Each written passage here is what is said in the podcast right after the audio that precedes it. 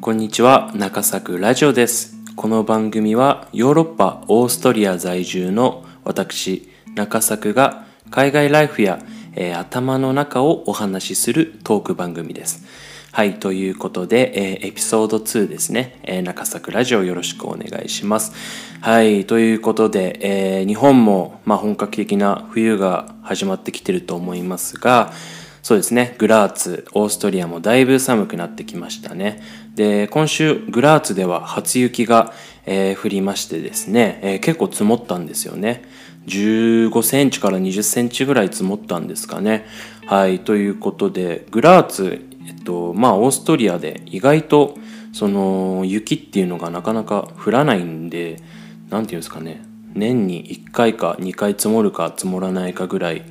なんでまあその降雪量としてはあんまり東京と変わんないかなぐらいの、えー、印象なんですけれどもまあ結構積もったということでねはい今年は結構寒そうな予感がしております。はいまあそんな中えー、雪が積もったんですけれども、まあ、ロックダウン中でも、えー、出社を僕しておりましてあのこれがですね僕初めてのあの雪道運転だったんですよね。あの僕車でえっと、会社まで行ってるんですけれどもはいということでまずね、えー、朝起きていろいろ準備して、えー、アパートの下の車に行ったらこう雪が車にどっさり積もっていてこれをどうやって、えー、発信していいかちょっと分からずですね、まあ、道具も何も持ってなかったんで、まあ、とりあえずもう手で雪をこうかいて雪をどかしていってもうほんと寒いし手が冷たいしでですね、えー、出発に15分から20分ぐらいかかったんですけれども。まあ、まなんとか、えー、出発できまして。ね。えーまあ、まだ朝7時とかで車の交通量も少なくてこう何て言うんですかね。道路の雪がまだどかされてないというか道に雪が積もってるんでこうそろりそろりとえアクセルを踏んで発進してそうですね普段の半分ぐらいのスピードですかね。だいたい70キロから80キロぐらい出してるんですけれども、まあ、30キロとか40キロで走行してまあ、幸い周りも安全運転で低速運転だったので、まあ、なんとか助かって無事出社できたんですけれども。はいで結局20分ぐらい遅刻しちゃいまして僕が一番一番乗りだったんですよね。でまあ僕のプロジェクトはオーストリア出身の人が少ないのでトルコから来てたりとかスペインから来てる方とかいるんでこう雪に慣れてなくてみんな出社するのに時間がかかったようです。はいで僕もですねまあ日本の千葉出身ですので雪はそうめったに降らないんですよね。まあ降るんですけどそう積もんないというか年に1回積もるか積もんないかぐらいだと思うんですけれども、まあ、やっぱこう大人になっても雪予報ってなるとちょっとワクワクしちゃうというか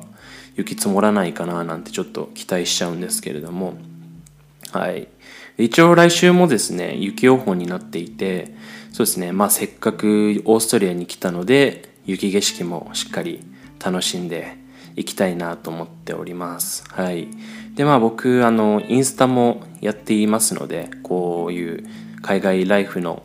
生活の様子を写真で投稿しているのでもしよかったら覗いてみてください、えー、中作 TV で、え、検索すると出てくると思います。はい。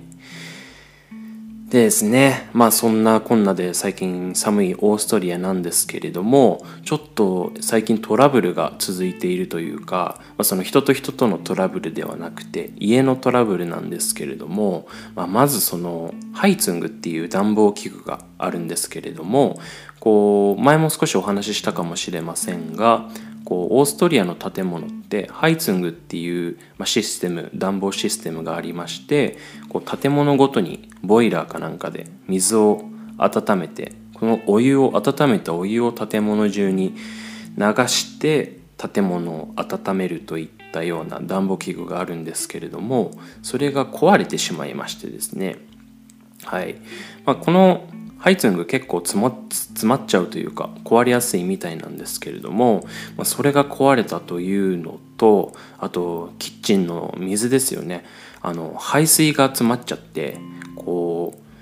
排水が逆流してきちゃうみたいなこともちょっと今週ありましてでその化学薬品パイプユニッシュみたいなやつでもこうやったんですけれども効果が全然なくて。で挙句の果てにはえーと、シンクというか使ってないのにこのシンクの半分ぐらいまで水が溢れてきちゃうみたいなこともあって、まあ、その汚水の匂いもひどいですし、まあ、散々な目にあったんですけれども、まあ、こういった時はあの不動産の仲介業者に連絡をするとその業者の方が、えー、修理業者を手配しますということでやってくれるんですけれどもまあこの仕事が遅いわけですよね。オーストリア人はそんなぐうたらするわけではないですけど、まあ、逆に言うと日本が、えー、とサービスがいいというか早いということになってしまうかもしれないんですけれども、はいまあ、ただどうしても僕この状況で、あの週末を迎えたくなかったんですよね。はい、なのでこう朝電話してで、まあ、こうこうこうなってしまったんで修理してくださいってしてで向こうはじゃあ修理業者手配するんでまた電話かけますっていうことだったんですけれどもまた昼に電話して今どうなってますかって。でまた夕方に電話して今どうなってますか？修理業者いつ来るんですかってちょっとねプッシュしてしまくってね、まあ、結局翌日、えー、来てくれて直してくれて、はい、ハイツングと、えー、キッチンのあれですね水直してくれてなんとかなったんですけれども、はい、で結局そのパイプの詰まりもうちの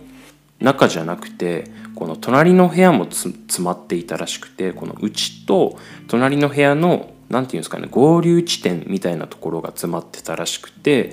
はい。なそれを業者がなんか直してくれてはいなんとかなったんですけれどもはい。でまあ水のトラトラブルっていうのは日本でもあるんですけれどもオーストリアの建物っていうのはやっぱ古いものが多くてこう昔の建物をリフォームして作ったものが多いので何ていうか気持ちそういう故障というか、はい、建物のトラブルっていうのは多いのかなと思ってたりもしています。はい、ということで今日はですねサクッとなんですけれども、えー、オーストリアで、まあ、グラーツで雪が降り降りましたよっていうことと、はい、最近家のトラブルがあってちょっとバタついたよっていった、えー、話をしてみました。はい。ということで今日はエピソード2ですね、えー、以上にしたいと思うんですけれども、この中作ラジオというか、まあ、中作私は、えー、Twitter とかインスタもやっています。はい。また YouTube もやっているので、ぜひその海外の生活に興味ある、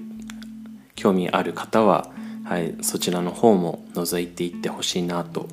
思います。ということで、はい、また次回エピソード3でお会いしましょう。